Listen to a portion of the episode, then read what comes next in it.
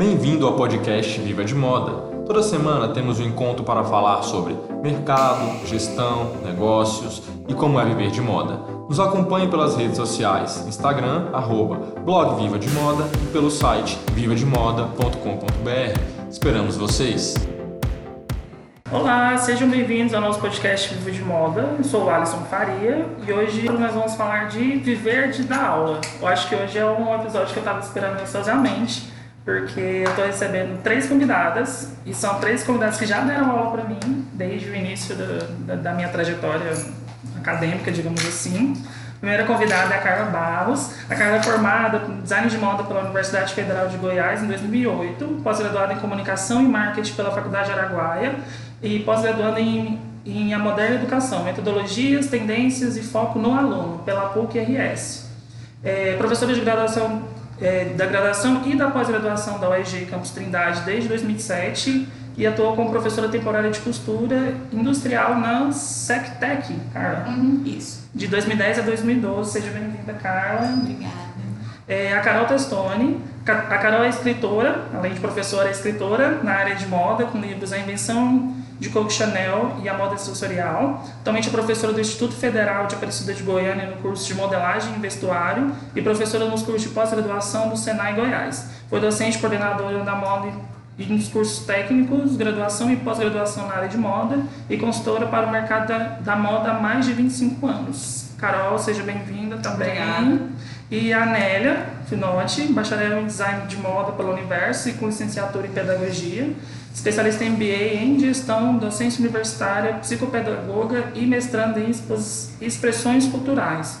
Atua no mercado da moda há mais de 35 anos, professora universitária por mais de 11 nas disciplinas de modelagem, moulagem, processo criativo, planejamento de coleção, entre outras práticas teóricas, e atualmente professora da pós-graduação nas áreas de metodologia, artes, moda e educação, e também proprietária do Espaço Integrado de Moda aqui na Estação da Moda, Centro de Goiânia. Nélia, seja bem-vinda. Obrigada pelo convite. É, gente, como eu falei, eu sinto muito, eu estou muito feliz em gravar esse episódio hoje por conhecer e ter, e ter vivido na prática isso do, desse, do nosso episódio. A gente vai falar sobre dar aula que é o pilar, digamos assim, para a área da moda no geral. O meio acadêmico, as universidades, etc., é o pilar para o nosso mercado. Mesmo que algumas pessoas achem que não, mas eu acho que, que precisa até ser mais valorizado. Eu queria primeiro assim, saber como, por que dar aula? De onde surgiu esse dar aula para vocês? Hum, de onde vocês fizeram assim, ah, eu quero dar aula? Bom, eu, eu vou começar falando então da, um pouco da minha carreira, né? Eu sou da segunda turma de, de moda desse país, ou melhor, da América Latina.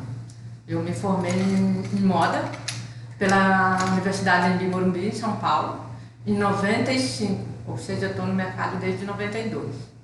E comecei a lecionar em 98.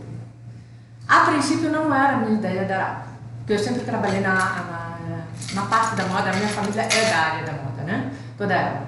E quando eu fui, eu me formei em São Paulo, e fui convidada para trabalhar na Coach, em Brusque, né, a marca Coach. E fui dar aula. E lá, a Doris Trepton, que, é a, que escreveu o livro Inventando Moda, é muito minha, minha amiga. E surgiu a primeira pós-graduação em moda, na UDESC, Santa Catarina, e ela me chamou para fazer com ela, para que a gente fosse junto, né? Ela pagava carona comigo e tal. E lá nós conhecemos o Luciano Choveral, a Doris dava na FURB, na Federal de lá, dava aula. E eu conheci o Luciano Federal, uh, Choveral, que era o coordenador do Senai de Jaraguá do Sul.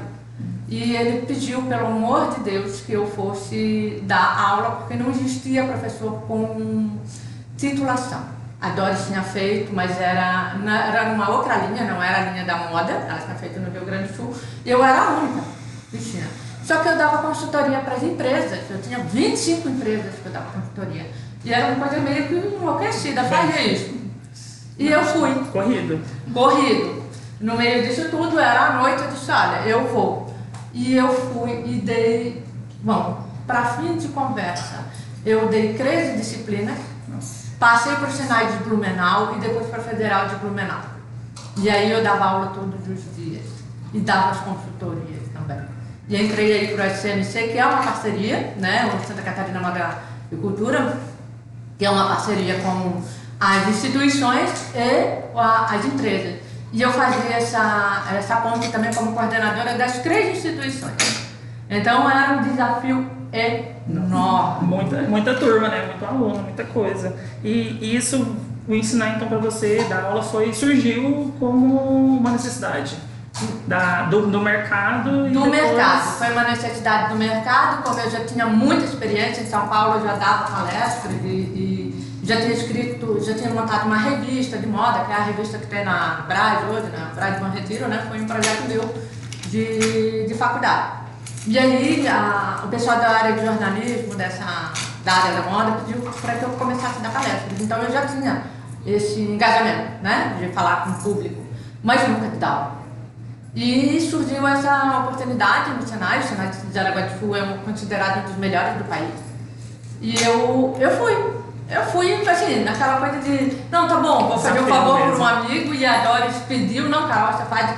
A Doris só dava aula na, na FURB e ela era da área da modelagem. Eu disse, tá, eu vou, mas não vou ficar muito tempo. E, enfim, eu fiquei mais de 10 anos em todas eles. E para vocês, como é, de onde surgiu? É, para mim, diferente um pouco da Carol, já foi realmente uma opção, um desejo, vamos dizer assim. Eu sempre gostei muito de ensinar. Então, eu sempre tive maior assim, cuidado, pedagoga, já dei aula em escola infantil, maternal, alfabetização, então era uma coisa que eu já gostava há muito tempo. E aí eu tinha uma empresa, né, como diz aqui, eu atuo no mercado há muito tempo, e minha família já era da área da, da, de confecção eu sempre envolvida nesses processos, desde os meus 12 anos, eu modelo e trabalho na área de moda. E aí, algum tempo também fiz pedagogia, fui dar aula em escola, mas sempre tinha confecção, aquela coisa.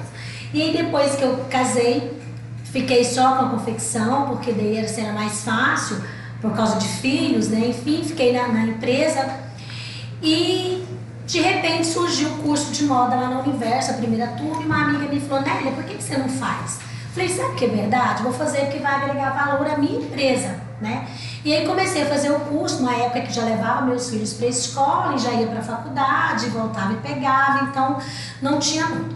Quando eu terminei, antes mesmo de eu terminar o curso de moda, um professor meu, que era de estágio, me falou que estavam precisando de um professor lá na, na, na universidade, na UEG. E aí, como ele sabia que eu já era graduada e que eu já tinha uma pós-graduação, que eu tinha feito docência universitária, e aí eu mandei meu currículo, enfim. Aí comecei lá dando aula de modelagem. E como eu amo ser professora e assim fascinada por aquele mundo, eu resolvi de fato fechar a minha empresa e me dedicar somente à, à educação, à docência. E aí, como você mesmo perguntou, é por que ensinar moda? E eu me pergunto todos os dias assim, que maravilha! Eu falo que eu sou uma pessoa abençoada por Deus, porque além de ganhar dinheiro com meu trabalho, eu faço o que eu amo e o que eu gosto. E o ensinar para mim, ele é muito mais aprender. Todos os dias que eu estou indo em sala de aula, eu com os meus alunos, eu aprendo muito como ser gente, como entender o outro, como aprender de fato, como se aprende e empreende, né? Então eu na verdade, falo que hoje mesmo abri agora um espaço aqui integrado de moda para continuar isso, ensinando. Eu acho que quando você ensina, você aprende. Brinco muito mais. muito mais. E brinco às vezes com os meus amigos, falo assim: nada melhor que ser professor. Você vive num mundo jovem, de ideias jovem, e você se mantém jovem, né? E aí a sua mente, ela Então, assim, eu agradeço muito o fato de ensinar, porque quando eu falo em ensinar moda, porque eu dou aula em outras áreas, né? não é só na área da moda, da área da, de educação e outras afins. E moda é muito bom, porque quando a gente fala moda, o aluno de moda ele faz moda porque ele gosta de moda. Então há um diferencial. É, e é diferente. E a moda, ela te traz também, de certa forma, um glamour, ela te traz, de certa forma, um aprendizado e ela te ensina todos os dias. Todos os dias, porque a moda é isso, é todo dia um aprendizado novo. Então, muito feliz na minha docência. Ah, legal. E você, Carla? Eu sou a caçulinha aqui, também em, em, sala de aula. Eu, na verdade, comecei a ser incentivada a ser professora na faculdade por alguns professores que viram em mim essa, assim, o meu jeito, por eu ser comunicativa. Eu tive alguns professores, inclusive a Miriam lá da UFG, que era minha coordenadora na época, falava, Carla, você tem que ser professora, você tem que fazer o mestrado. O professor Kevin também sempre falou, o Adair. E aí eu fiquei com isso na cabeça, mas eu fui mais pra área, fui trabalhar em confecção e tudo mais. Um belo dia, meu marido ficou sabendo que ia ter um concurso para temporário para dar aula de costura industrial e precisava ser formado em moda. E aí ele me falou, na época a gente ainda era namorado, nem era casado. Eu falei, ah tá, vou fazer. Eu costuro, sei costurar e tudo mais. Fiz esse concurso para professor temporário e passei.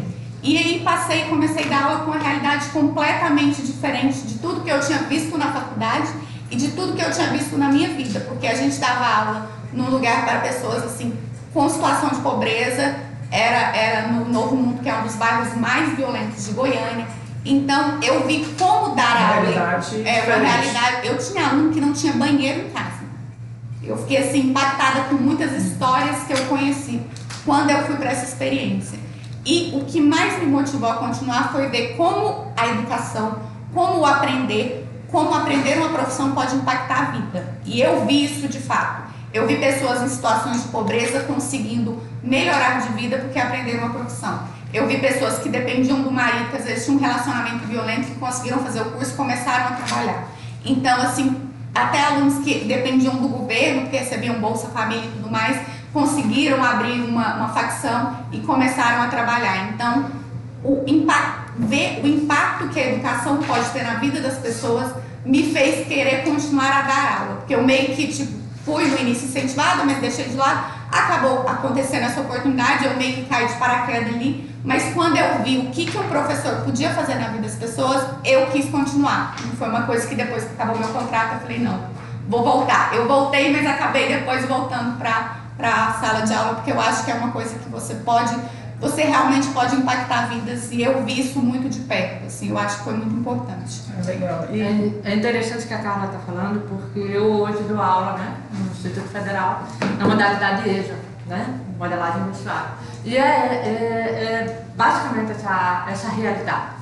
E quando a gente pensa assim, o que, o que é ensinar moda, ela falou uma coisa certíssima eu acho que você dar a oportunidade à pessoa de, de tirar o poder de outro e passar para ela, né? Então, assim, não esperar que o governo ou alguém vá fazer algo por sua vida, mas você faz. Então, é, no curso de modelagem, por exemplo, a gente sabe que modelista é uma das áreas que mais precisa, né? E que tem uma remuneração muito boa. Então você pega mulheres que, como ela falou, tem problema de casamento, de violência. É, eu tenho alunos, alunas que vão com umas casinhas de filhos para dentro porque não tem onde deixar.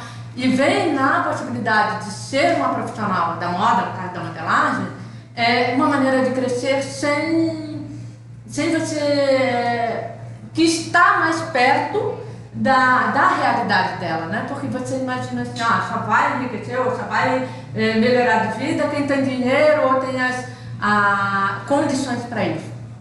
E no caso da modelagem especificamente, não.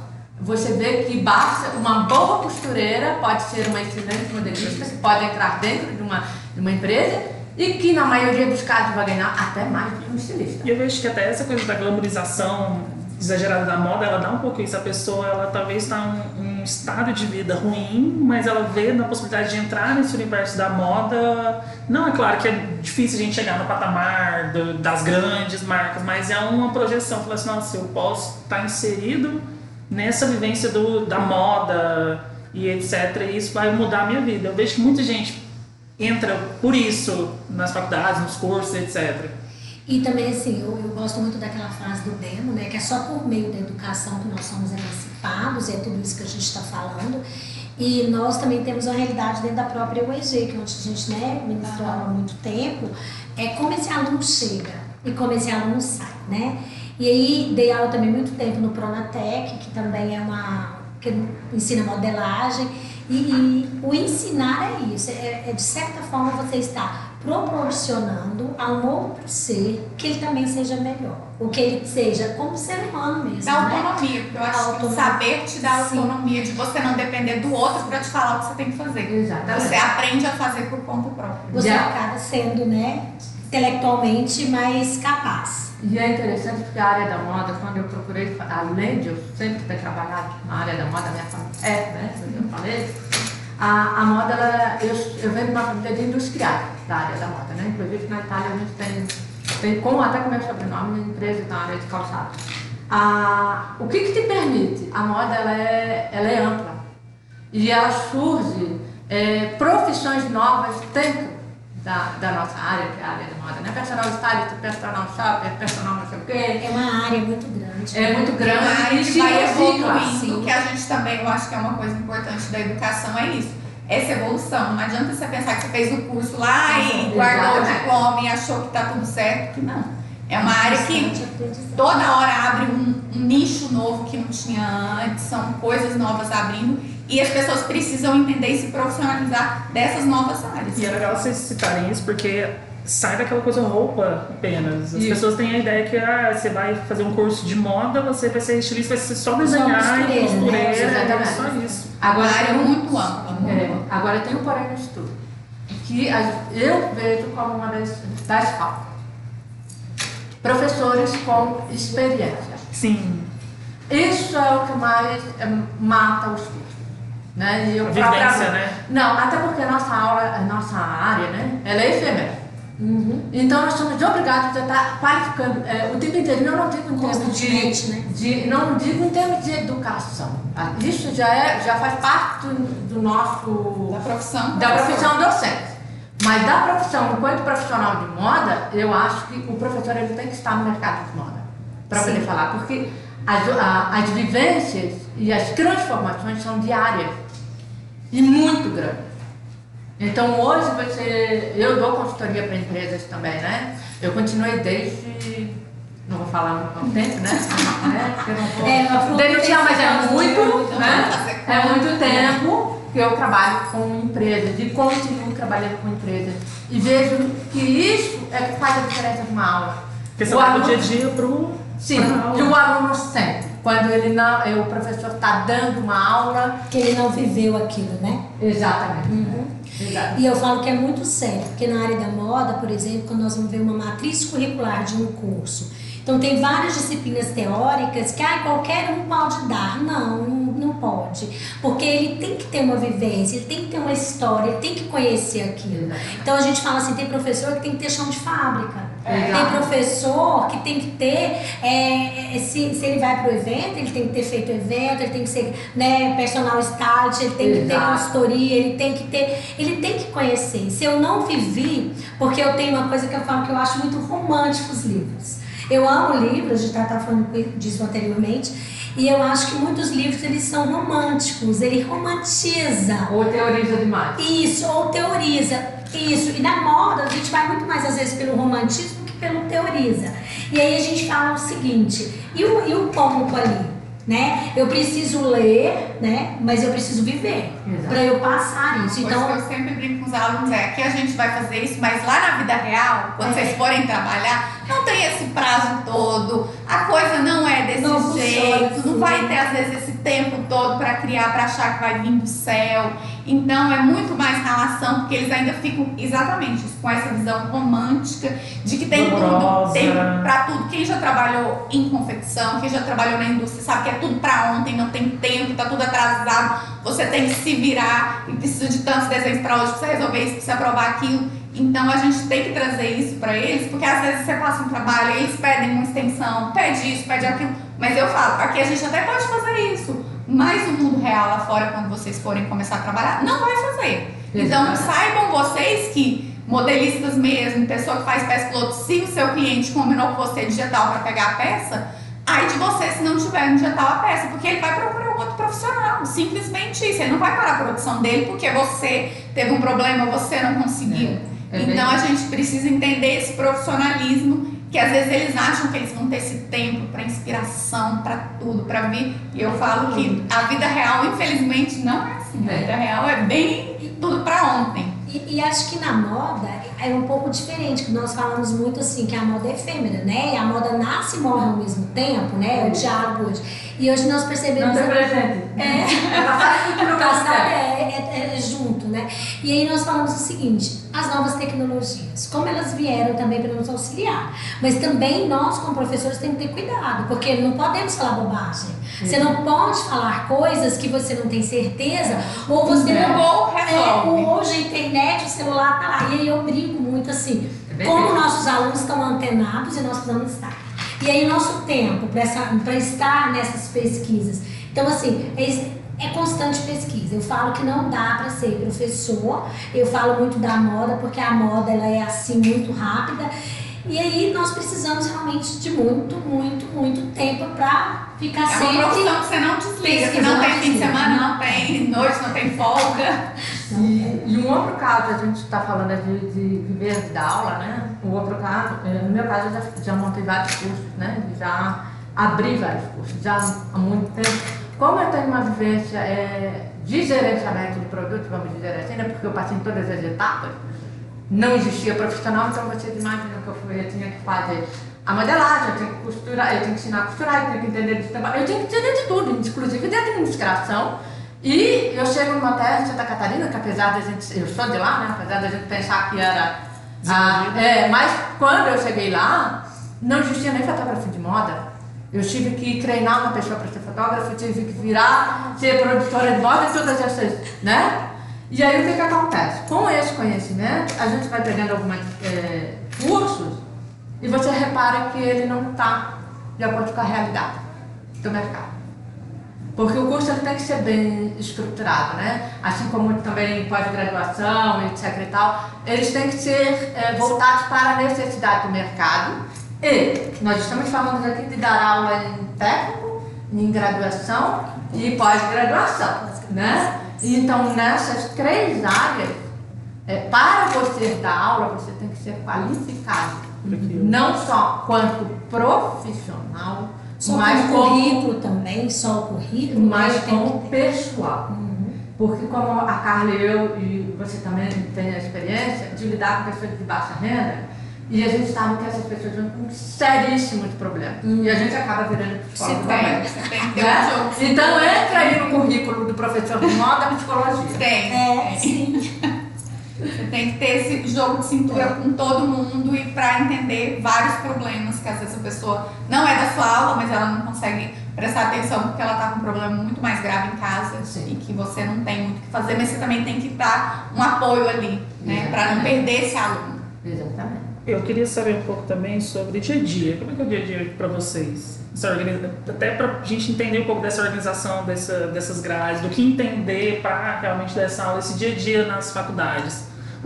Porque eu, como ainda universitário, vejo que os alunos às vezes eles chegam e não. às vezes não querem não, não quer, ah, eu não quero essa disciplina que não me interessa, ah, essa, essa coisa aqui eu talvez eu não vou precisar. Como é que, que é esse tratar com esse, com esse para formar esses profissionais? Porque às vezes realmente a gente precisa entender, pelo menos, não dominar 100%, mas entender o, o processo todo, mas como é esse levar essa pessoa para isso no dia a dia?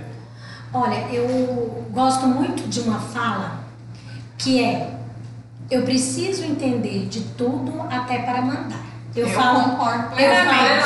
Foi assim que eu cresci também. E eu falo para os alunos o seguinte: você não precisa sair da universidade ser uma modelista, você não precisa ser uma costureira, mas se você for arrumar qualquer emprego, você tem que ter noções básicas. Então, assim. Até para a pessoa não te passar a perna. Sim, se você e for. Economia, né? É lógico, se você vai ter sua marca própria, você precisa saber para ensinar, para cobrar. Enfim, primeira coisa eu acho que é fazer o aluno compreender da necessidade daquilo para a vida dele.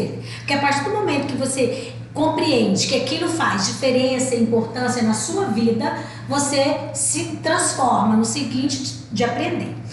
E uma coisa que eu falo que é muito importante também dentro de sala de aula é você ser incentivadora. Além de incentivadora, você tem que mostrar que você tem realmente é, gosto por aquilo que você faz, que você é feliz na sua profissão, que você domina né, aquele conteúdo e que você está ali como professora também com amor, que você quer que eles aprendam, você quer de certa forma que ele seja melhor, que ele saia dali um profissional capacitado para o mercado. Eu não estou ali como professora para lhe dar um currículo, uma nota um diploma. Eu quero que ele aprenda. Então eu acho que isso na minha vida, né, tem surgido efeito, assim, de fazer com que o aluno se interesse. Até porque eu brinco que eu sempre ministrei muitas aulas práticas, justamente por essa deficiência de modelista e tal. Sempre muito prática, mas assim, como nós sabemos também que há uma matriz onde não tem um professor e a gente precisa cobrir essas demandas. Sim. Então eu ministrei muitos anos, por exemplo, metodologia científica. E muitos, muitos alunos me deram retorno de como eu mudei o pensar deles. E hoje, né, em pós-graduação, eu dou muito a disciplina de metodologia porque eu demonstro para eles que isso vai fazer parte da vida deles pro resto da vida. Tudo que você for fazer, você precisa de processo, de metodologia, você precisa se organizar, você precisa de BNT. Então, assim, de certa forma, é fazer com que o seu aluno compreenda a importância disso que você está ensinando para a vida dele. A partir do momento que ele compreender, acho que as coisas funcionam bem. E eu acho assim, é interessante a faculdade ser ampla, porque realmente o mundo da moda ele é muito amplo. Então a gente tem alunos que vão entrar que querem trabalhar com modelagem. Temos alunos que vão entrar que querem trabalhar com costura, que querem trabalhar com alta costura. Temos alunos que vão entrar que querem trabalhar com a parte de criação. Mas a gente também tem aluno que está entrando que quer pegar na mão na massa, que às vezes quer trabalhar no bastidor, que às vezes quer produzir um evento, ou quer trabalhar na área de marketing, ou gosta, é, consultor, ou gosta de escrever. Então, pretende trabalhar mais nessa área ou de pensar em moda, ou realmente um jornalismo é uma coisa de moda. Então é uma área muito ampla, sim, e eu acho que cada vez mais amplas. Hoje nós temos profissões na área da moda que não tinha quando eu formei, eu tenho 10 anos de formada.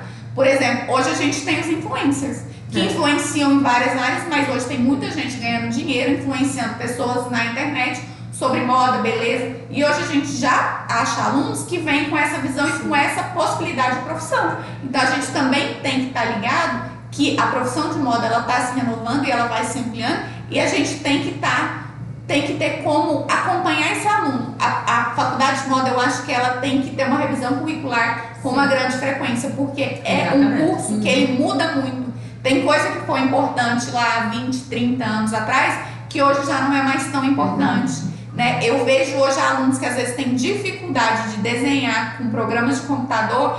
Eu aprendi a desenhar no computador quando eu fazia faculdade. Eu falo, gente, esse ano na verdade eu faço 11 anos de formado. Então eu tenho 11 anos de formado e lá eu aprendi e faço isso até hoje. Vocês já já tinha que nascer sabendo. Exato. Porque não vai ter um lugar que você hoje vai mexer que você não vai precisar entender da tecnologia, quer você queira, quer não. Não é para trabalhar com moda, é para trabalhar qualquer coisa.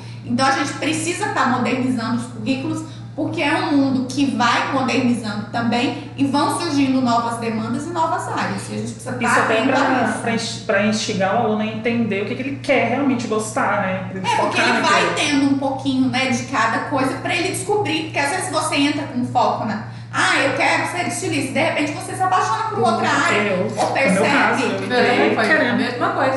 Ah, eu desenhava maravilhosamente bem, ah, eu vou ser estilista e tal. Hoje eu não quero, hoje eu fui para outra, para o marketing, para o VM, outra coisa. Então, até meio que isso é, é para ajudar o aluno a ir para esse lado que ele domina melhor, talvez. Nós estamos descobrir. É, esse é o mais importante. Porque senão, é, é, na maioria das vezes, você acaba até criando uma nova profissão. É, hoje a gente tem aí como meio de, de comunicação para empresas do Instagram. É, a gente já sabe de algumas coisas que vão surgir aí agora em termos de Instagram, que vai modificar e que provavelmente vai surgir uma outra ferramenta. E se você está antenado, você vai partir para aquilo ali e de repente você acha um nicho de mercado, você cria um nicho de mercado para você trabalhar. Mas como é que você vai fazer isso se você não tem conhecimento de todos? Hoje nós estamos, é, hoje nós estava é, fazendo uma pesquisa até semana passada de uma nova matriz de um curso de pós-graduação. Eu achei muito interessante quando é, me deparei assim, com coisas muito novas assim para gente de grade, que é o coach Isso. Que é as mídias digitais, que são que vêm com, com né, digitais E aí, assim, eu lendo algumas coisas, me, me organizei o seguinte: as novas culturas. Nós não podemos deixar direito hoje a moda gênero as moda, moda inclusiva, moda sustentável. Então são novas culturas que surgiram, que igual a Carla disse, que na nossa época de faculdade não, não se falava. Até a né? questão de, de cultura de religiões muçulmanas hoje são uma das maiores religiões do mundo. Então hoje vemos as mulheres usando véu e é uma demanda também, porque elas precisam usar e elas investem muito em moda ali embaixo daquele véu. Uhum. E é um cliente que as pessoas não costumam enxergar ainda, mesmo aqui no Brasil, mas a gente já anda vendo aí por aí as pessoas andando assim. Então são novos clientes, são novas culturas, são novas pessoas chegando que a gente também tem que englobar a moda, né? E a moda inclusiva, que é uma coisa que as pessoas antes não pensavam, né? Uma roupa para cadeirante eu, inclusive, estou esse semestre fazendo com os meus alunos um projeto, o projeto deles final é trabalhar com uma moda inclusiva. Eu deixei aberto para eles escolherem o, nicho que eles achavam mais interessante, mas eu queria que eles pensassem justamente nesse público que a moda não pensa. Hum. Mas que tem dinheiro, que consome, que tem necessidades. E por que, que a gente não pode olhar para eles? É, nós fizemos lá na, no IF, a gente faz, tem esses projetos, né? Projetos integradores um deles é moda inclusiva, o outro é sobre a questão de gêneros também, é, de etnia, né? Então, é, o aluno mesmo estando no ensino, no, no ensino técnico e ensino médio, né? Ele, ele já começa a pensar de uma forma diferente. Porque daí para você chegar numa graduação, você vai aproveitar muito mais do que simplesmente. Já tem uma visão de mundo bem diferente. Bem diferente e até propondo coisas novas. E na verdade, assim, a Carla mesmo já presenciou, eu Fiz, tinha um projeto de extensão 10 anos, a gente só trabalhava moda inclusiva e moda sustentável. Então era uma obrigação, né? O aluno que entrasse no projeto de extensão, ele teria que fazer algo sustentável e algo que fosse inclusão e a gênero, enfim, trabalhar todas essas questões que não deixa de ser uma extensão também, que é um projeto né, interdisciplinar. É, e a moda, ela nos dá isso. Então, o que é legal é isso que eu falo. Nós estamos sempre buscando, nós estamos sempre aprendendo para poder ensinar.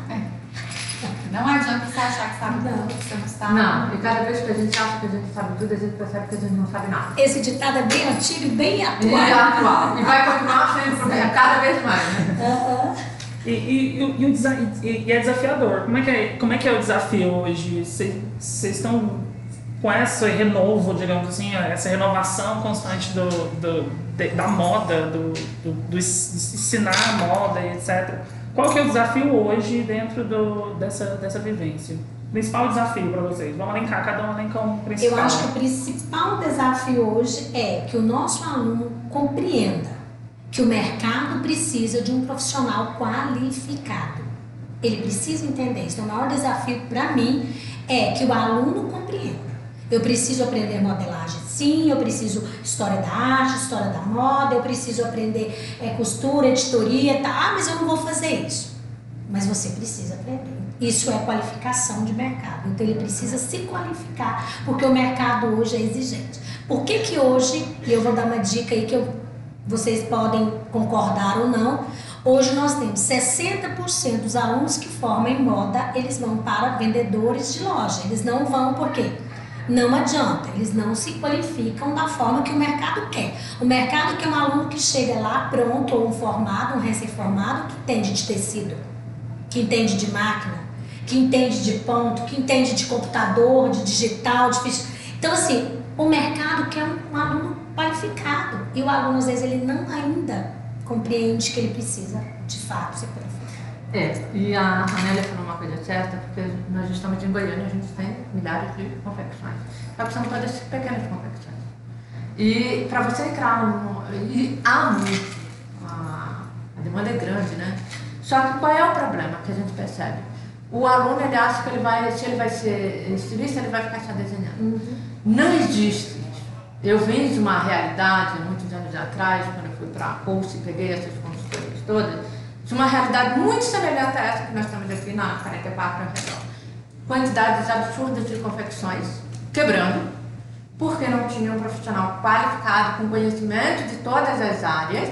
Porque o que o, que, o que o empresário hoje precisa é de um profissional ao lado dele que entenda de moda, de todo o processo de moda, para auxiliar ele a crescer. E aí, como essa também é o glamour deixa muito isso, todo mundo, é, aí eu vejo os alunos saindo, não, eu só vou fazer isso, não, eu só vou fazer aquilo. Não existe. O que existe, tanto que eu falei que eu não pensava em ser professora, eu fui pela necessidade. Porque, acima de tudo, eu venho, eu venho de uma criação industrial e empresarial. Então, eu sempre olhei as coisas a partir da necessidade e não da minha, do meu sonho. O meu sonho, eu sempre falo, o meu, o meu sonho, ele só se torna realmente um sonho quando eu estou fazendo algo e estou ganhando dinheiro com aquilo. Porque se eu estiver fazendo alguma coisa que eu gosto e eu não estiver ganhando dinheiro, ele vai passar a ser pesadelo. Né? Sim. Frustra rapidamente. O aluno precisa entender isso, que ele tem que ir para o mercado pronto, como diz o ditado antigo, quando o cavalo passar, encilhado passar, ele montar, mas ele tem que estar preparado para isso. Então, o cavalo encilhado, eu não sei se ele é branco, se ele é marrom, se ele é preto, qual é a cor do cavalo. Eu tenho que estar preparado, né? Eu tenho que estar preparado para esse mercado. E qual é a nossa realidade? A nossa realidade são pequenas confecções. Então, o aluno, isso eu coloco em todas as minhas aulas, que eu, eu dou além das práticas, eu também dou as teóricas, eu falo, se preparem para o que possa vir. Você não sabe. Às vezes você não quer fazer uma coisa e você se descobre que aquilo era o teu sonho, como o meu caso, né?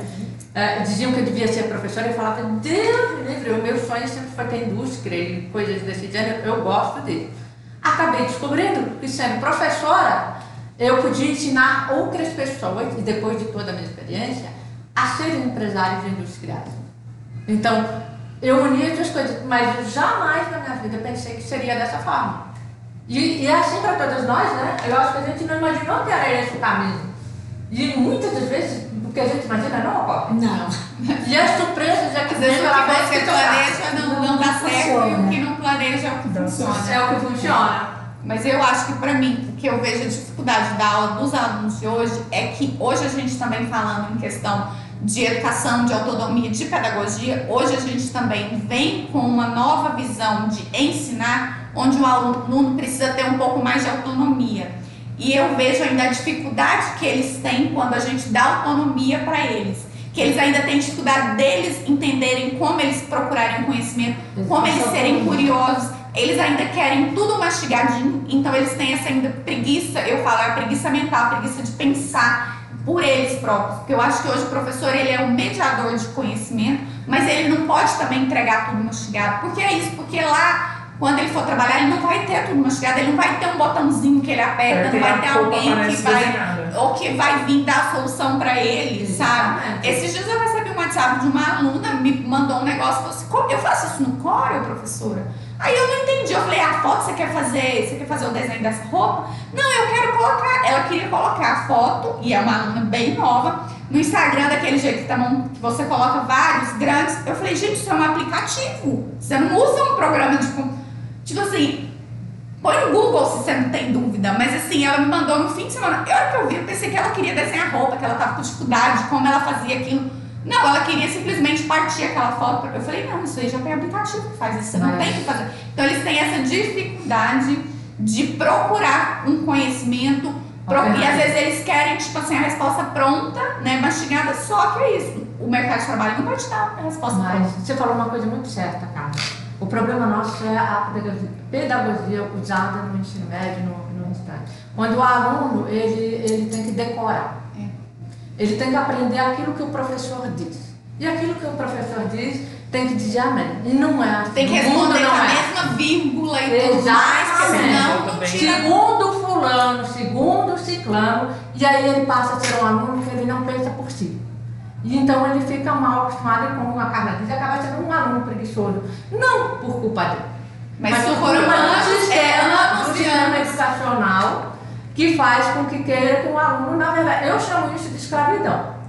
Mas se E nós vamos pensar, por exemplo, desde que Paulo Freire começou com essa questão da pedagogia do amor, dessa questão de eu aprendo como eu vejo, eu preciso aprender o mundo como de fato eu enxergo, e aí eu fico pensando, eu também sou da época que, eu, que nós éramos alunos passivos. Hoje Isso. o aluno tem que ser ativo. Ativo. O aluno tem que ser ativo, ele tem que dominar o conhecimento, ele tem.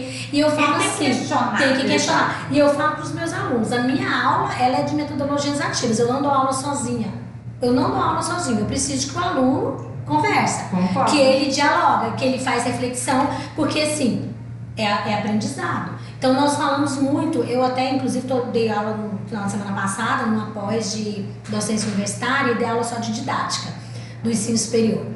E como eu luto com as pessoas que ainda querem um aluno, sabe, passivo. Exatamente. Aquele aluno que não atrapalha a aula, aquele aluno que não pergunta, porque o que pergunta é chato, É, que o que pergunta ele tá atrapalhando a aula. É o bom- aluno que ele é, que ele é o questionador, às vezes ele se torna um chato. E aí eu falo, e eu tenho muito mu- muita assim orgulho até de dizer isso que eu adoro os chatos, né? Porque assim, e eu já fui até inclusive um pouco é, assim questionada porque eu gosto dos difíceis, porque os difíceis me fazem, entendeu? Eles me fazem também buscar, eles me fazem pensar Exatamente. e eles trazem questionamento. Então, como a Carla diz, hoje o aluno tem que então, ele tem autonomia, ele é passivo do Ele tem que aprendizado. aprender a saber Sim. esse poder que ele tem. Sim. né? Exato. Mas com respeito, nele, é, com com ele, ele. não o outro, nem o Nós somos sistema. apenas mediadores, Mas, nós não mas hoje existe ainda muito, mu- muitas pessoas dentro da academia, professores, etc. Eu falo isso por experiência sim. própria, muito, muito, muito forte. De que quando o aluno questiona, ele não gosta. Eu, eu tenho essa dificuldade, porque eu, eu particularmente eu, eu questiono tudo, eu quero saber de tudo. Isso é Mas, tem esse muito- tipo de adoro. mas esse tipo de profissional no futuro, mesmo dentro das universidades, esse tipo de profissional, infelizmente, ele- a medida dele é desaparecer. Porque É. hoje a gente vê escolas de criança que já estão tendo mentalidades diferentes, então hoje já se está formando uma sociedade que já aprende desde pequeno a aprender a pensar, a questionar com outros valores que a gente não tinha. Hoje não é tanto decoreba as escolas, porque hoje a gente está educando crianças para profissões que a gente nem sabe que existe. Eu tenho uma sobrinha de um ano, minha irmã hoje está preocupada que escola que vai pôr, minha irmã mora no interior de São Paulo, porque é isso, ela falou, a profissão que minha filha vai ter, ela não deve nem existir ainda.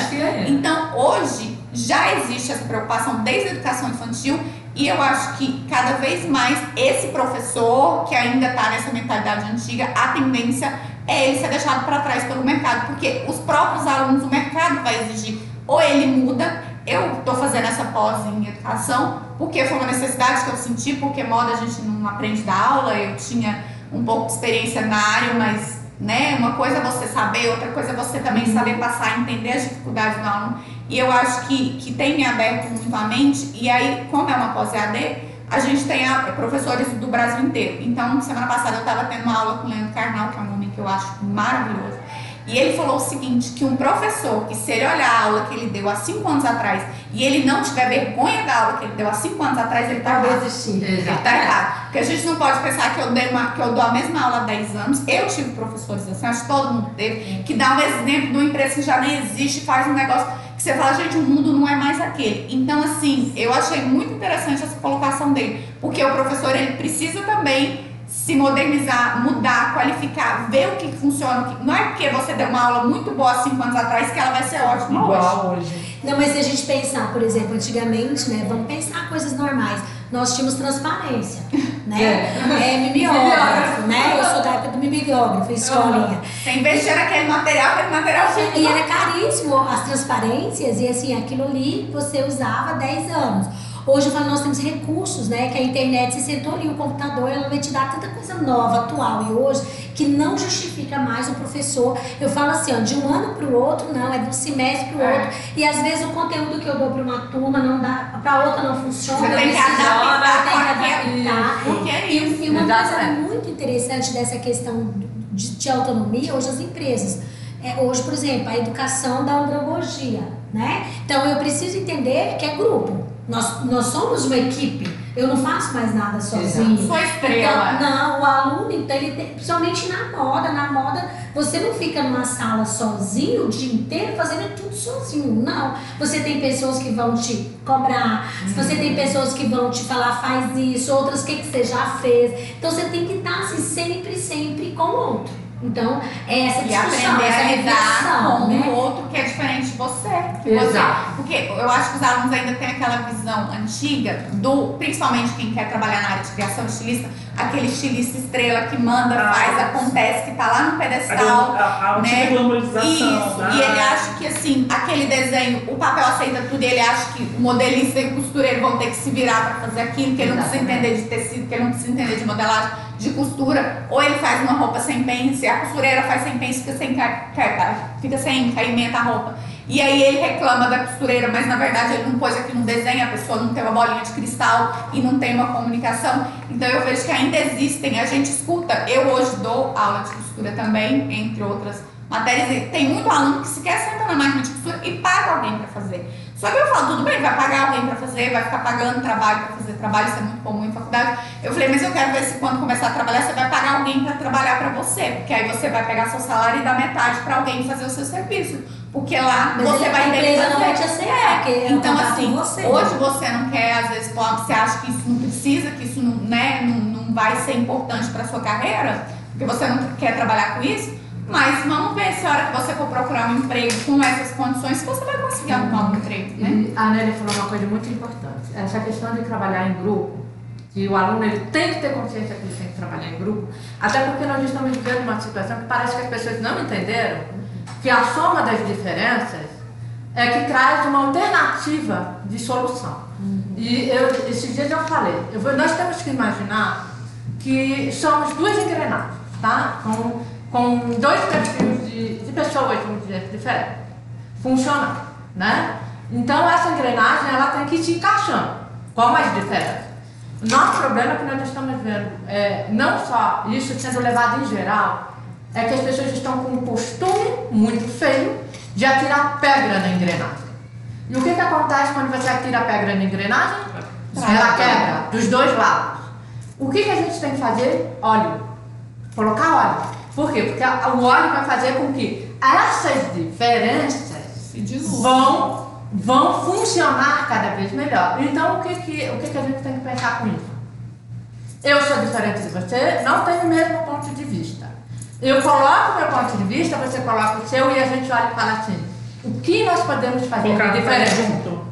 E pontos de vista diferentes não são ofensas, porque hoje a gente vive uma época que as pessoas não podem pensar diferente, não podem discordar uma da outra, como se fosse ofensa. E aí a gente vai pasteurizando todo mundo e vai ficando tudo muito igual, porque as pessoas não querem pensar. Hoje não tem debate, não tem discussão. Isso Não parece que virou um tabu. Você não pode falar, você não pode discordar de alguém que é Não, uma sim, parece que discussão é briga. É. Não é. É, A gente tem que aprender que discussão se chama discutir no campo das ideias para achar uma, uma solução alternativa, né? Não Como são na- questões pessoais, né? As pessoas Não, não questões pessoais, questões exatamente. pessoais. Tem Não, olha só, esse, esse, esse, esse tecido não dá um caimento bom, mas eu tenho que questionar. Eu, É. eu, eu, tenho, eu questiono, mas eu trago solução. Por que, que ele não dá um caimento bom? Porque ele é pesado, nós Exato. vamos fazer isso, não vai dar certo. Agora, assim, então a pessoa tem a outra que tá ouvindo, eu vou aprender, igual se a cara virar pra mim e falar, Nélia, essa Mas coisa eu quero vai fazer ficar legal por isso, por isso. Aí a Carol, não, mas assim, se fizer assim, assim. Então é tantas ideias, né, Exato. sobre essa gola que vai de fato me convencer que eu tava errada. E chegar uma boa Ia solução. chegar a uma boa solução. Então. Brainstorm se chama isso. Mas aí o que, que as pessoas entendem? Ego. Ego. Ah, mas a bola eu que desenhei, eu Ego. que quero, e é assim, É. pronto, acabou. E não há leva pra diálogo, né? tudo, né? Isso leva pra tudo. O problema principal do, da E a gente moda tá hoje dando um é, monte de desafios, né? é, é o ego. Não, não é só da moda, não. Eu acho que aí É é. o problema de todo ser humano, se Mas, eu, tenho, ego. mas eu, tenho- eu vejo que uma problemática ainda maior no, no mercado da A moda moda, é o moda, ego. mas sempre foi. Sempre Não, sempre foi, acho só que isso ela parece que agora expandiu pra É. todo mundo. Eu acho que a moda sempre teve muito essa questão do ego, do você se achar melhor que o outro. Isso sempre existiu. Eu acho que E agora mais- tá mais descarado, mas E eu, eu, acho e eu que gosto de falar assim, que eu falo isso muito para as pessoas. Se existe uma pessoa que é melhor que você em alguma coisa, ela não precisa ser sua rival. Ah, eu vou rivalizar com Eu quero fulano. aprender com ela. Se você Exato. agregar isso, aquela pessoa, Claro. entendeu como ela faz e agregar o seu, vocês dois vão E ter uma você vai ter algumas coisas você vai ser melhor que ela. Sim. E isso que conviver, gente, é você aprender a ver a diferença e crescer com a diferença do outro. Somar né? a diferença. Isso. E é- Porque É somar. É, você vai pegar a sua deficiência e pegar alguém que é bom naquilo e vai ajudar alguém que, é, que tem dificuldade numa Outra coisa que você coisa. é bom e vocês vão somar. Hoje na moda a gente escuta muito a questão das collabs, né? Ah. Vários estilistas, várias marcas estão colaborando. Em vez da gente É. ser rival, olha, eu vendo para esse público, você vende É. para o público X. Em vez da gente concorrer, que tal a gente lançar uma coleção junta? Que tal a gente Ah, fazer uma coisa junta? Porque a gente vai vender muito mais, porque a gente vai trocar ideias. De repente o seu cliente vira o meu cliente, o meu cliente vira o seu cliente. Então, em Exato. vez da gente dividir, a gente soma. E as pessoas não, tem pessoas que acham assim que vai esconder. Eu falo que na moda a gente não esconde nada. esconde senão nada. você, senão você não Você perde tempo. Você perde o tempo. Você realmente você tem que ter, eu falo que autoestima e segurança. Você tem que ter segurança. Porque quem tem segurança, a gente brinca muito na moda, se você segura bem aquilo que você faz, você não tem medo. E a gente também, assim, é igual você E vai ter falaram. cópia, vai É, ter e Quem nós- vai copiar, aí você vai fazer um outro e pronto. Porque E você nós, pode ser quem assim- lança e, e você pode ser quem Mas- copia. Então, essa é a diferença. Eu brinco assim, eu sou a mais velha, né, de vocês aí na história da moda. E como eu tenho que aprender? Aprendo muito com a Carla, aprendo com você, aprendo com os meus alunos, aprendo com o estagiário que está aqui no espaço, aprendo com a senhora que veio aqui que não tem nem o primeiro ano, mas que ela tem um- um- uma coisa diferente. Então, assim, eu não sei tudo. Eu sou boa em algumas coisas, mas em outras eu não sou. E por isso que tem outras pessoas que são. Então vamos agregar, né? Vamos se juntar. Mas aí é que está o segredo do crescimento. Sempre que você eh, se une, você cresce. E cria um elo que ninguém vai conseguir quebrar. Se você esconde, você vai ficar sozinho, você vai quebrar. De um jeito ou de outro, você vai quebrar. Juntos, a gente dá um sentido à vida. Sim. Porque eu acho que isso aqui é uma passagem, o aluno tem que entender isso. Isso aqui é uma passagem e é rápido. Então, de que adianta eu passar por esta vida sozinho? Não, e Fica sozinho vendo a vida, todo mundo amado. junto, É, sozinho, amado, isso sem amigos, sem, né? Achando que todo mundo é seu inimigo, que todo. É, Gente, quer te sugar, quer tomar o seu, tirar Mas- sua ideia, roubar seu projeto, roubar sua ideia. Porque tem gente que é assim, ah, fulano roubou minha ideia. Fulano, tipo assim, você lança um livro, ai gente, mas eu ia lançar um livro desse. Mas por que você não lançou antes? foi lá e fez, né? Né? Exatamente. Ah, eu Ou porque queria. você ainda não pode lançar. É, com outra visão. Mas- mas é- Mas tem pessoas que só vivem, ah, eu ia. E é com raiva. Não, mas porque- tu- esse é o problema também, que é uma das coisas que eu falo em sala de aula. O a, a pessoa tem que aprender, o aluno, que ele tem que tomar a autonomia da sua vida. O poder Sim. sobre sua vida. Sim. né? Não delegar o poder, ao poder ao governo, ao pai, à mãe, ao namorado, ao marido, A faculdade, for, né? a faculdade, o que for. Ao Não. professor. Não. Se você entregar a é tua vida, ou parte da tua vida, seja da finança, amorosa, profissional, para o treino, aquela pessoa tem poder sobre a tua vida. Sim. Acabou. Você Então, a eu tenho que aprender que quem tem poder sobre a minha vida sou eu. Eu decido o que eu quero, eu decido o que eu faço e arranjo meios para fazer isso. E aí não acontece como a Nélia disse: Ah, eu ia fazer. E por que não fez? Aham. Tem que fazer. Eu faço. Não pergunto, vou lá e faço. E se alguém copiar, como disse Chanel, né? Que eu sou mestre? Chanel. Amém. A Chanel decide estão me copiando porque eu fiz sucesso. Ótimo, porque ninguém vai copiar fracasso. E aí você vai lá e vai fazer um novo diferente. Um novo, diferente e vai embora. E eu falo sempre isso, a cópia ela vai existir porque a moda é isso, eu faço, alguém faz. E aí eu falo sempre o seguinte, mas eu sei na frente. É isso que importa. Alguém. Cria tendência. porque, deu, porque deu sucesso. Imagina se você criar algo que ninguém copia, nem você vende. Então, assim, Exatamente. ninguém, ninguém quis, né? Então a ideia é, tem que alguém tem que copiar de fato. Exatamente. É, então, antes da gente ir para a segunda parte, se alguém tem mais alguma coisa a falar, alguma coisa sobre o assunto? Não. Quando você pergunta aqui sobre. Eu, eu queria, na verdade, ouvir agora o inverso. Quem quer ser professor? Vamos deixar uma dica para esse pessoal. Quem quer? ou- Porque hoje a gente tem bastante profissional que quer ingressar nisso. É, hoje eu já Sim. tenho alunos que às vezes me procuram perguntando, professora, como você chegou? Igual eu, eu sou concursada, eu fiz um concurso e tudo mais. Como que você chegou? Como que você conseguiu? Então hoje a gente já tem essa visão que eu não tinha e eu acho que a maioria de nós não tínhamos, né? Eu acho que é justamente tentar se qualificar, se qualificar para ensinar, porque também tem muita gente que ela sabe, ela sabe para si Exato. mas ela não sabe passar. Passar. Não adianta você ser PhD, doutora, mestre, o que for, se você não sabe ensinar, não sabe passar para o outro.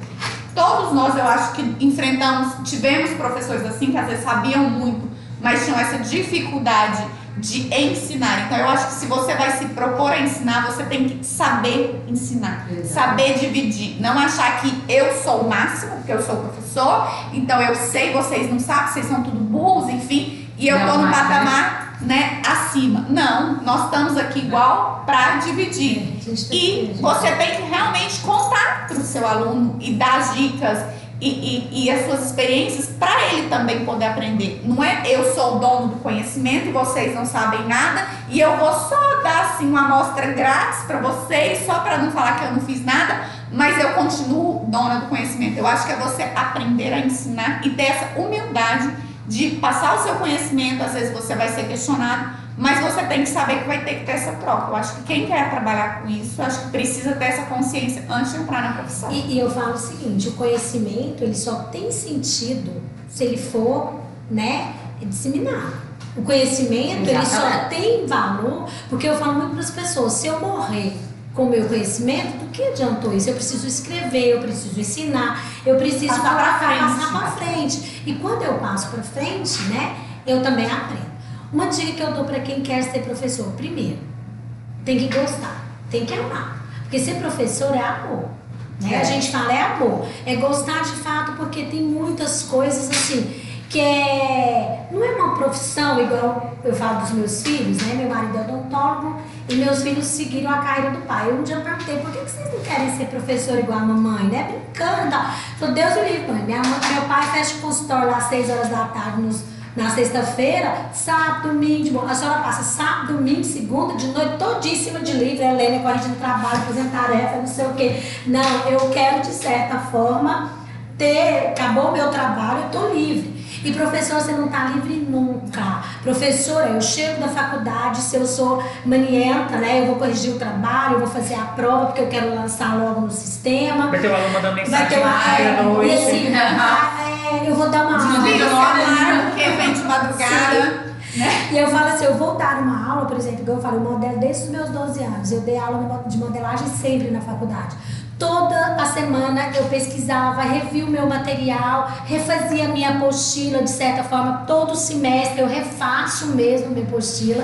E toda semana eu monto a minha aula da semana, porque, gente, o que que tem novo, o que que aconteceu. Então, assim, você acaba, de certa forma, eu dou aula de modelagem, mas eu tenho que entender de antropometria, eu tenho que entender de ergonomia, eu tenho, de né, acabamento. de acabamento, de tecido. Então, assim, não é só traçar aquilo ali. É viver de dar mesmo. É viver de dar É aula. viver de dar aula, é viver de dar aula. É, e aí, de repente, vem também os desafios pra gente que quer ser professor. Vem os desafios. Alguém disse: olha, o professor de marketing saiu. E aí, Nélia?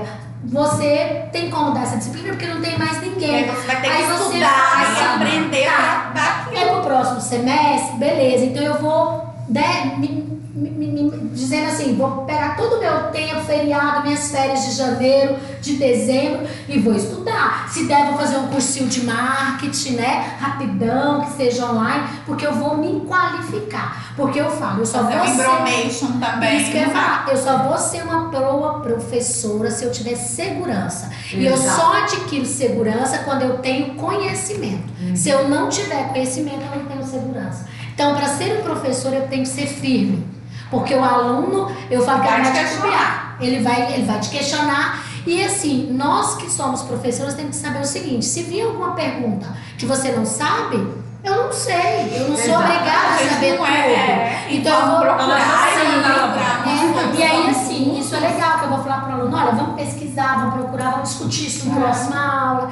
Então, assim, uma Ninguém dica, é dono da razão. amar, amar a profissão, gostar, saber que você vai ter alunos de todas as... E esses alunos vão se tornar também, de certa forma, sua família. Eu não sou uma professora que eu consigo desvincular. Você é meu aluno e ali você morreu, né? Para mim, aluno se torna meu amigo, se torna da minha rede, porque se eu não consigo, igual você falou, eu sou psicóloga. Exato. Meu aluno tem um problema, eu estou ali também para ajudar. E tem dificuldade de aprendizado. Então, assim, ser professor, eu acho que é ser mãe. É, e eu acho que tem uma dica meio de, de tudo isso que é fundamental, é, principalmente para o caminho que a gente está tomando em termos de sociedade. As pessoas estão totalmente perdidas. Nós estamos vivendo numa sociedade individualista e solitária. Cada Né? na sua caixa. Então, é, não, em tudo.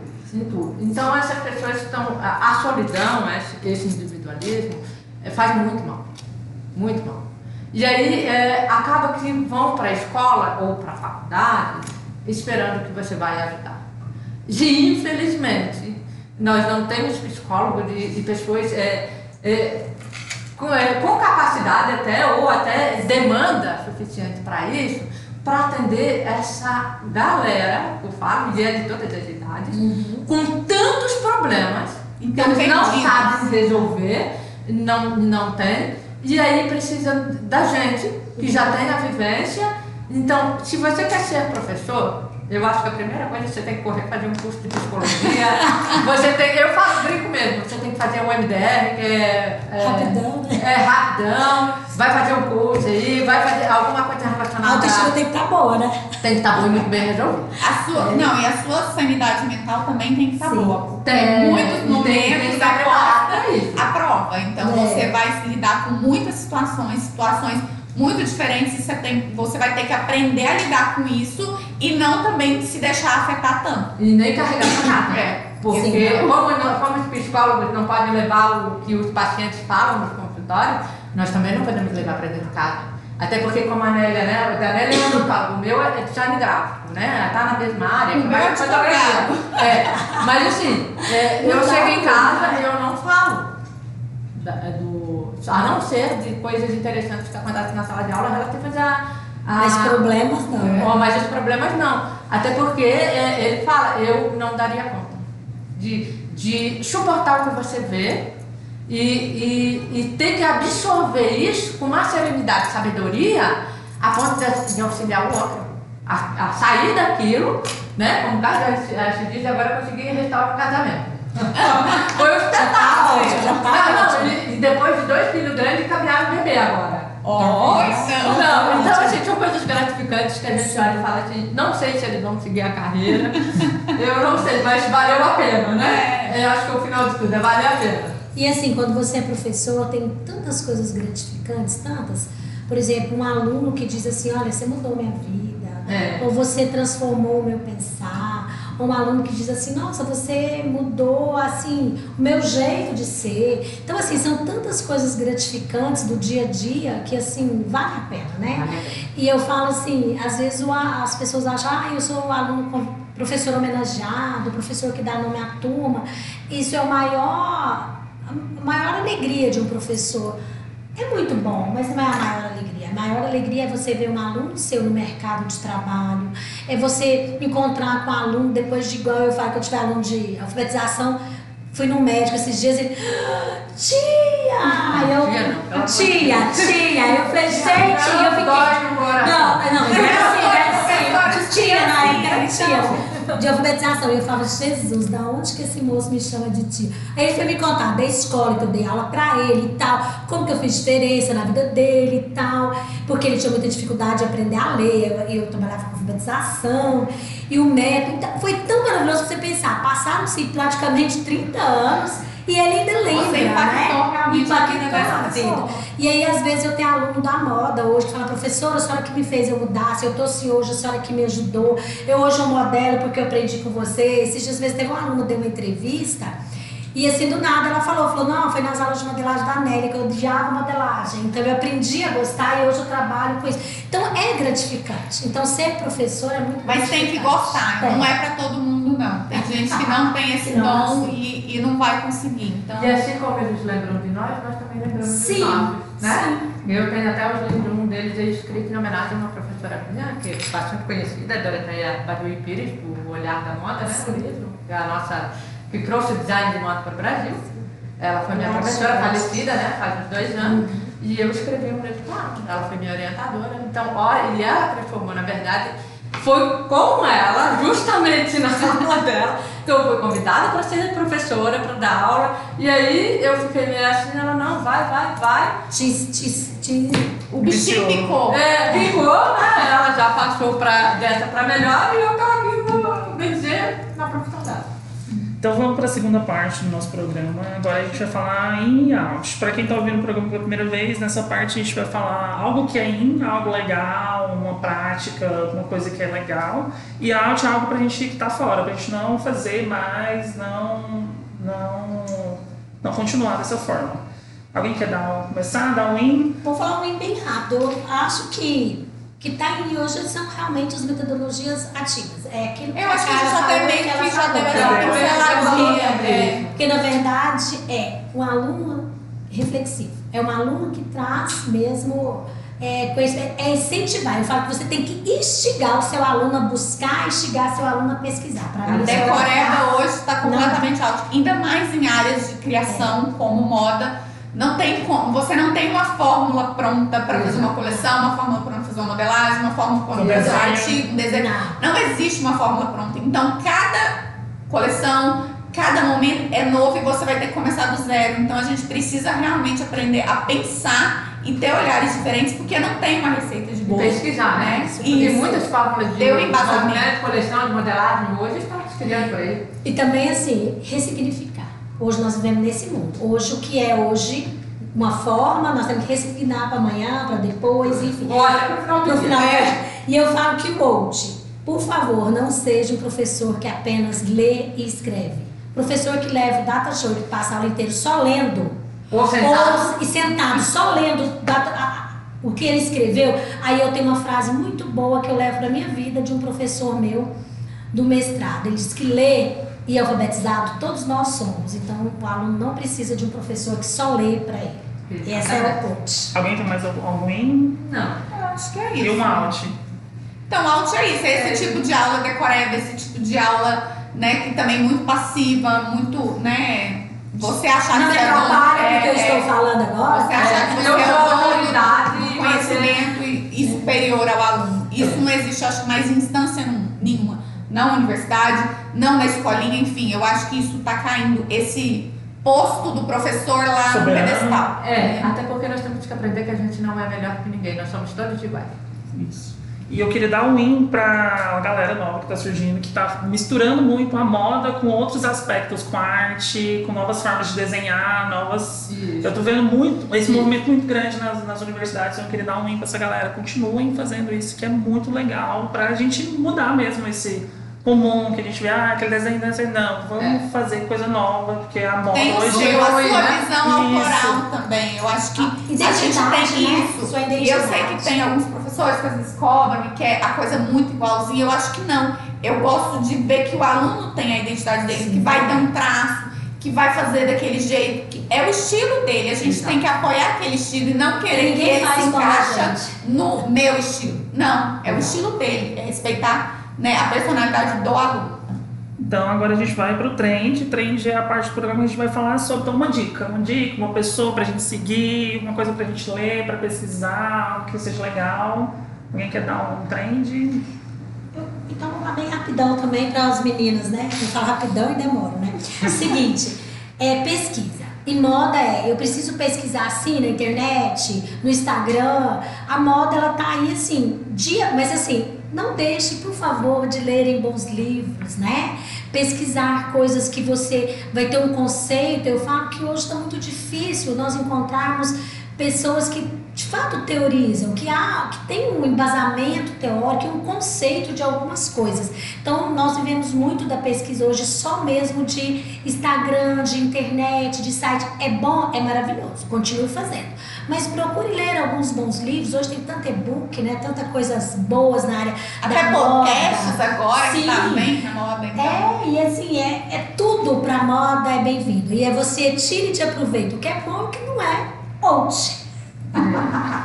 Não, eu acho assim, eu gosto muito dessa questão da pesquisa imagética, mas eu também sou uma pessoa defensora assim da teoria do livro do embasado, né? Porque senão eu falo isso para os alunos, se é para copiar, se é para não pensar, se é para não ter um embasamento, para que, que você está aqui na faculdade? Vai lá, abre uma barraquinha, continua fazendo de qualquer jeito. Não precisa. Então, assim, se você está atrás de estudar, então aprenda a estudar. Mas eu acho que para pesquisa também principalmente imagética, eu gosto muito de Instagrams e, e sites que trabalham o street style, que é realmente aquele, aquela roupa, aquele estilo genuíno das pessoas. Mas aquele street style de verdade, não street style de corte de desfile, da É. blogueira que contratam um fotógrafo, que é tudo pago, patrocinado, isso aí, enfim, não vai funcionar. Mas tem alguns profissionais sérios que trabalham nessa área e que realmente estão pincelando o que as pessoas estão pensando e usando na vida delas, e aquilo ali pode também abrir um pouco as possibilidades, porque a gente não é igual a todo mundo e não tem que se vestir igual a todo mundo e não tem que fazer o que todo mundo faz.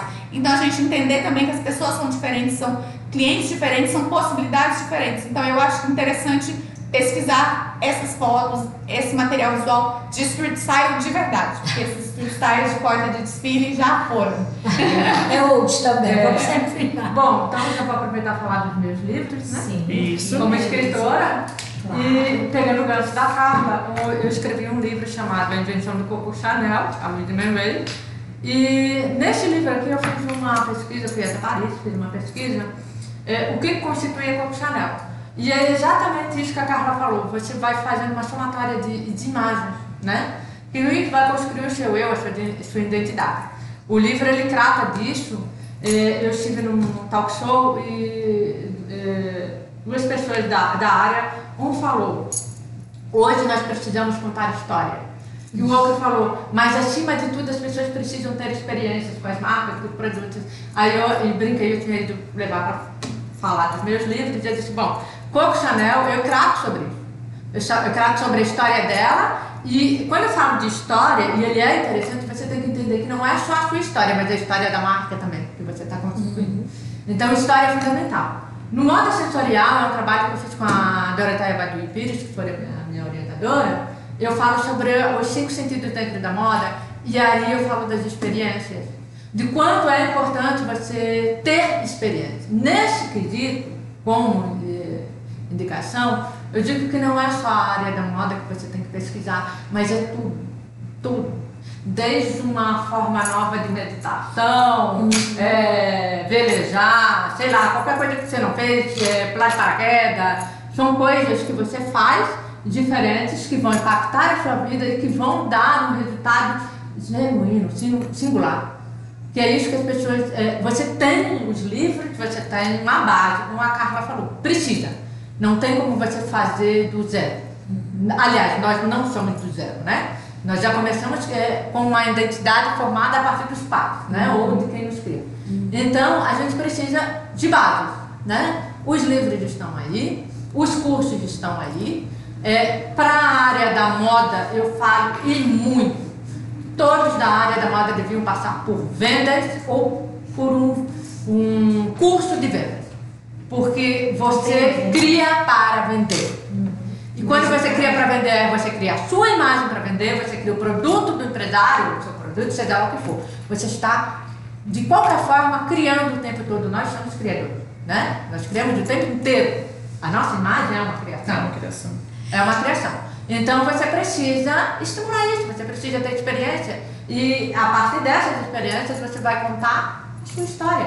E a sua história não pode ser igual a de ninguém. Então, quando você tem esse, esse repertório, o que, que acontece? Não existe concorrência para isso.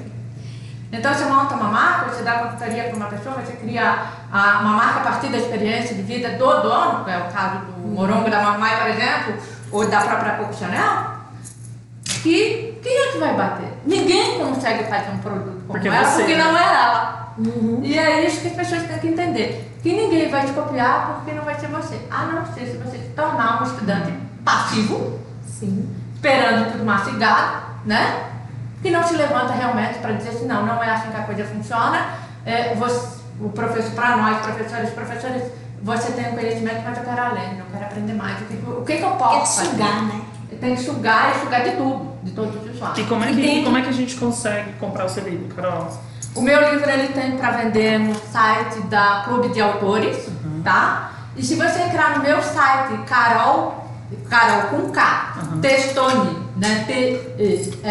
T-E-S-T-O-N-I.com. Depois eu vou colocar na nossa descrição. Isso. Lá você vai ver os livros, você clica em cima do livro, o livro ele vai te levar direto para o site de compras. Ah, ótimo. Tá? Se alguém precisar, eu deixo meu contato no site, eu tenho ele também comigo. E, e eu tenho um ponto de referência, a Anatomia Crítica, que vocês podem adquirir. Não, ótimo. Então eu vou deixar no link da nossa, do nosso blog a, os contatos, como entrar em contato com a Carol para comprar. A gente está aqui com os dois livros dela. É, alguém tem mais alguma dica, mais alguma coisa para falar? Eu só queria fazer um comentário diante do que a Carol disse, a Carla, sobre a imagem e a escrita, né? Aí eu gosto muito de Barthes, né? Principalmente do sistema de moda, como ele fala como nós vivemos a moda, que é fotografada, a moda que é desenhada e a moda que é escrita, né? Exato. Então a gente precisa dessas três leituras, né? É. E aí é uma dica, quem não tiver, lê Barthes, é maravilhoso, né? E assim, como é uma. Como eu interpreto, porque a leitura imagética ela é individual, a gente começa a dizer que ela, ela é bem, né? É sugêneres, cada um faz a sua. E tanto imagem e desenho, mas a escrita, as pessoas falam, não, sim, porque quando eu leio, eu floreio na minha mente aquela imagem, né? A então, a imagem. dica Você aí- cria, né? A É. imagem. Então é isso, gente. Muito obrigado. Quero agradecer aos nossos convidados, a Carol, a Carla e a Nélia. Muito obrigado pela presença de vocês, por dividir um pouquinho sobre isso. E então é possível viver de, de dar aula, certo? Sempre isso. Com dedicação, Com, sim. com dedicação e amor. Exclusiva. Então, gente, muito obrigado mais uma vez. Para vocês que estão nos ouvindo, todas, toda terça-feira nosso podcast entra no ar, no Spotify, todas as plataformas de streaming. Acompanhe também o nosso blog, vivademoda.com.br e nas nossas redes sociais, o arroba blog Viva de Moda no Instagram. Ok? Então, até a próxima semana. Beijos. Tchau, tchau.